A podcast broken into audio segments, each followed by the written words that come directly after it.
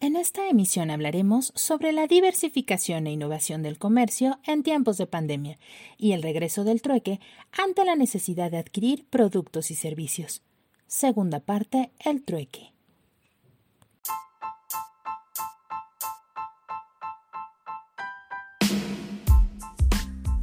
Orígenes. Orígenes, mi mercado, mi raíz, mi ciudad chilanga.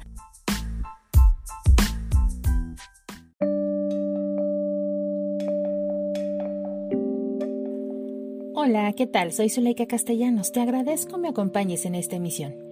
Siguiendo con el escenario de la diversificación e innovación del comercio en tiempos de pandemia, hay que hablar del regreso del trueque al no haber flujo de efectivo y la organización en colectividad de los sectores de la sociedad.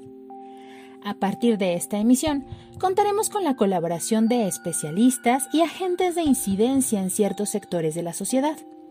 Me es grato contar en esta ocasión con la colaboración de Lucero Pérez, historiadora, latinoamericanista, promotora cultural, además de comerciante en el mercado Miscalco, en el centro de nuestra ciudad chilanga, siendo también cuarta generación del comercio en su familia. Ella nos hablará sobre la historia del trueque.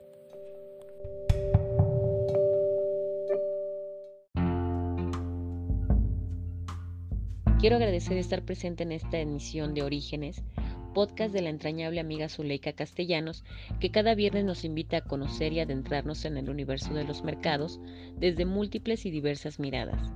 Pues bien, la invitación el día de hoy es para platicarles sobre los orígenes del trueque. Sin más les cuento que el trueque surge ante la dificultad de satisfacer necesidades que el autocultivo o la producción familiar ya no logran abarcar, por, lo que en algunos productos que se consiguen con el trabajo del grupo comienzan a surgir excedentes, mientras que en otros de distinta manufactura o de difícil acceso para este núcleo familiar existe una mayor demanda. Así, poco a poco, primero entre los pequeños grupos cercanos entre sí, se comienzan a realizar los primeros intercambios o trueques entre lo que a unos y otros sobraba por lo que necesitaban. Después surgen los espacios dedicados exclusivamente a realizar el trueque, la plaza, el mercado, el tianguis, en donde en días en específico la gente acudía a truequear o marcar sus productos por los que requerían, siendo esta una práctica muy útil. Históricamente, en nuestro país se tiene registrado por los conquistadores españoles, como Diego Durán en el siglo XVI, entre otros, que a su llegada a la gran ciudad de México, Tenochtitlán, el mercado de Tlatelolco era el espacio por excelencia para realizar el trueque, y que fue una actividad que se realizó durante todo el periodo posclásico en toda la Mesoamérica, aunque también se utilizaba una especie de moneda para intercambiar mercancías, que iba desde los granos de cacao que se empleaban para el chocolate que solo bebía la nobleza mexica, hachas y cascabeles de cobre, ricos plumajes, conchas rojas, sal, joyas de oro y cañas de pluma de ave rellenas de polvo de oro, hasta personas para ser convertidas en esclavo a cambio de grandes mantas de algodón o cuachtli. Pasada la conquista y durante al menos la primera mitad de la época colonial, se siguió realizando esta actividad comercial. En la actualidad, el trueque es el mejor sistema de comercio e intercambio de bienes que puede existir, pues promueve e implica relaciones mucho más cercanas y personales entre quienes truequean, ya que se trata de un acto para el cual surge una mágica sensación de necesitar mutuamente lo que el otro posee y de querer dejar fluir lo poseído y que ya no necesitamos, para finalmente, y luego del trueque, saciarse ambos con la nueva pertenencia. Una importantísima cuestión es que los bienes a truequear no necesariamente deben ser nuevos y con ello estamos dando una nueva oportunidad y buen uso a nuestros objetos, que de esta manera entran al comercio circular y nuestras posesiones no se convierten en basura ni en meros artículos acumulados. Así como tampoco es necesario limitar el trueque a objetos, ya que también puede truequearse el conocimiento, las habilidades, el arte, los oficios y capacidades o servicios que cada uno posee importando solo la satisfacción de los dos oferentes sin intermediarios de por medio, y siendo esta la mejor forma de resistencia ante el consumismo avasallador, la generación estratosférica de basura, la contaminación atroz que genera producir muchos artículos desechables que circulan actualmente, entre otros vicios círculos viciosos derivados todos del capitalismo salvaje, a la vez que genera redes de apoyo y colectividades más unidas y fuertes, por lo que les invitamos a seguir truequeando.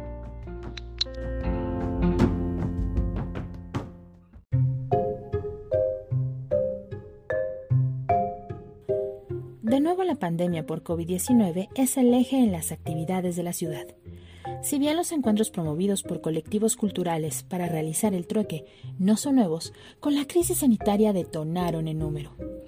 Con la implementación del aislamiento y sumado el desempleo, miles de personas han encontrado en el trueque una forma de subsistencia a través de las redes sociales, en especial Facebook, donde se dio una estampida de grupos especializados para ello, donde los productos en su mayoría son usados e intercambiados por productos de la canasta básica o equivalencias.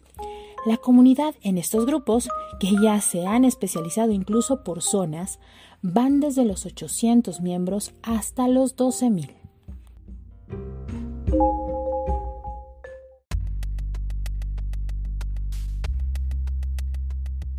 Esta práctica generó que los troquets, como hoy se les conoce, se apoderaran del espacio público del metro para hacer sus entregas. A finales de agosto del 2020 ya eran cientos de personas haciendo entregas en los metros, lo cual provocó una cacería por parte de la seguridad del metro de la Ciudad de México a quienes realizaban los trueques. Fue tanta la presión en redes sociales a esta represión que el 10 de septiembre el metro emitió un comunicado asegurando que el intercambio de bienes o entregas de productos no están prohibidos dentro de las instalaciones del metro de la Ciudad de México siempre y cuando no representen una actividad ilícita y propicie el ambulantaje. Además, que no eran motivo de aseguramiento o remisión. Fue el sábado 3 de octubre que el primer colectivo de mujeres inició las protestas en la estación del Metro Hidalgo. En Facebook cada vez más son los grupos de trueque y ya con más de 11 meses de pandemia se han agregado al intercambio los servicios desde terapias, plomería, óptica, clases en línea y hasta asesorías jurídicas. El trueque regresó con tanta fuerza como la pandemia misma abriendo posibilidades de adquisición sin efectivo y frenando el consumismo, pues en este ejercicio se da una segunda oportunidad a los productos de intercambio, además que ha servido también de terapia para muchos al dejar fluir. Te invito a que cada viernes me acompañes y compartamos juntos. Mis redes sociales son Zuleika Castellanos en Facebook, Instagram y Telegram. En la siguiente emisión hablaremos sobre mujeres en el comercio en tiempos de pandemia.